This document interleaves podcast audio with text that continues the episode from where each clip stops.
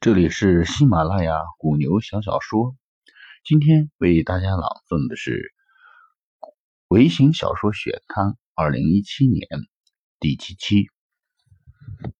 今天啊，给大家说一说这则小说前面播的笑话十七则，让大家乐一乐。相亲，无数次的相亲，无数次的失败。一次和来相亲的妹子坐在了咖啡厅，感觉没啥说的。为了缓解尴尬，我就说：“你看那边那个阿姨多丑啊！”妹子说：“那是我妈。”别回来。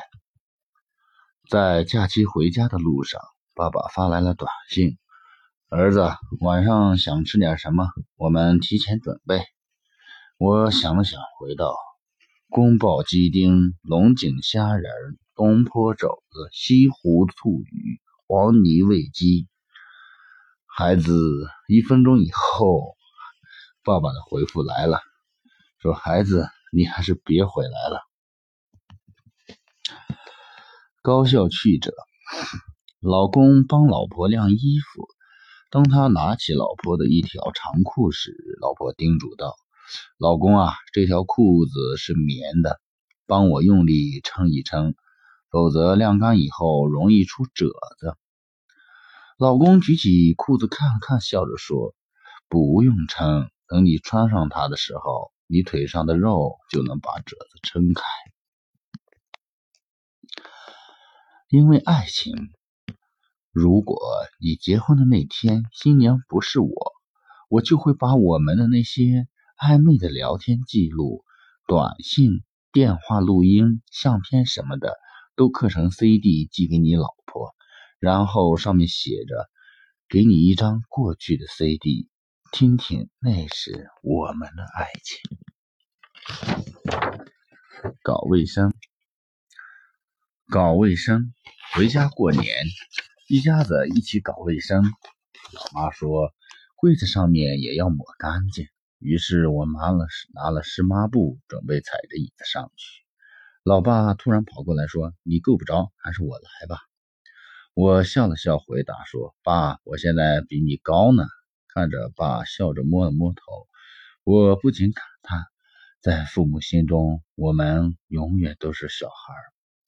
直到我发现了柜子上面的私房钱——西兰花。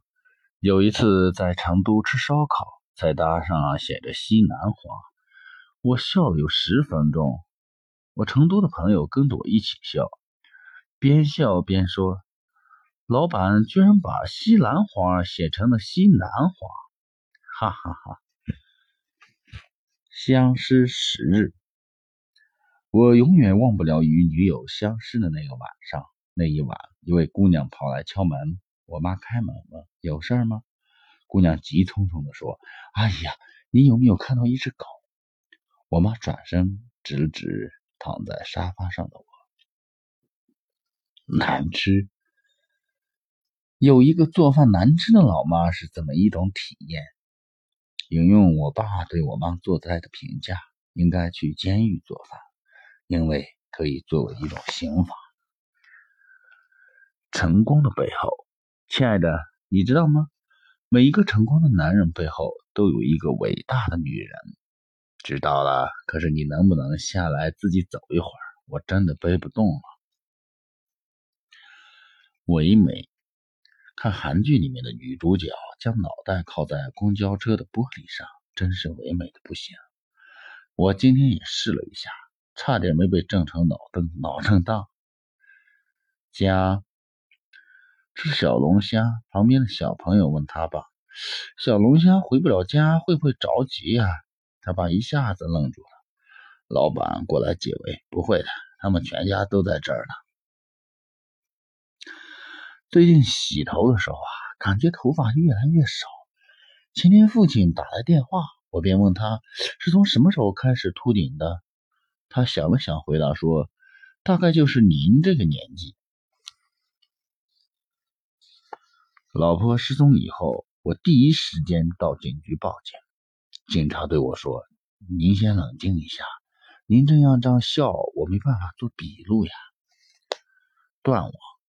我以前觉得，如果有一天家里断网，我一定会把时间都用在正事上，效率提高，事半功倍。这天家里的网真的断了，我把所有的时间都用在了修网上。本店没有 WiFi。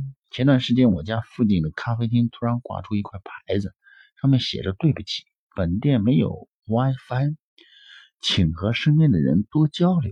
瞬间击中我的心，觉得这个主意真棒，早该这样干了。今天老友来看我，我打算带他去这个咖啡店坐一坐。到了地方一看，咖啡店居然倒闭了。